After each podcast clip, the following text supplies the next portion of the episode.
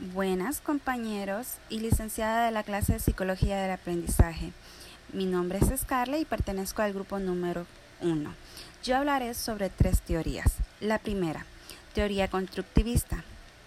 El estudiante es el protagonista de su propio aprendizaje y construye su conocimiento especialmente a través de la interacción con su entorno.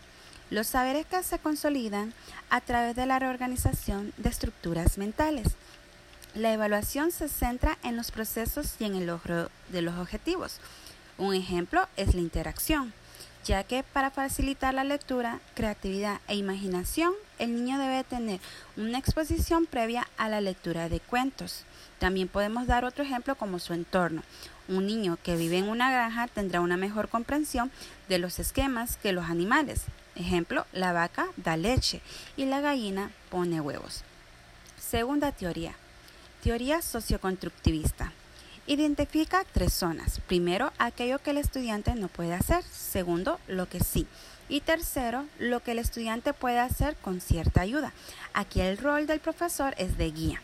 Se busca trabajos por grupos, busca desarrollar las habilidades del estudiante. Un ejemplo de ello, asignación de trabajos grupales y acercarse al alumno a explicarle lo que no entiende para que continúe su trabajo ya que también se busca que apoye en los conocimientos de sus compañeros. Y por último, la teoría experimental. Se basa en las teorías sociales y constructivistas. Señalan que el aprendizaje se consolida a través de la experiencia. La mejor forma de aprender es haciéndolo, viviéndolo con la práctica.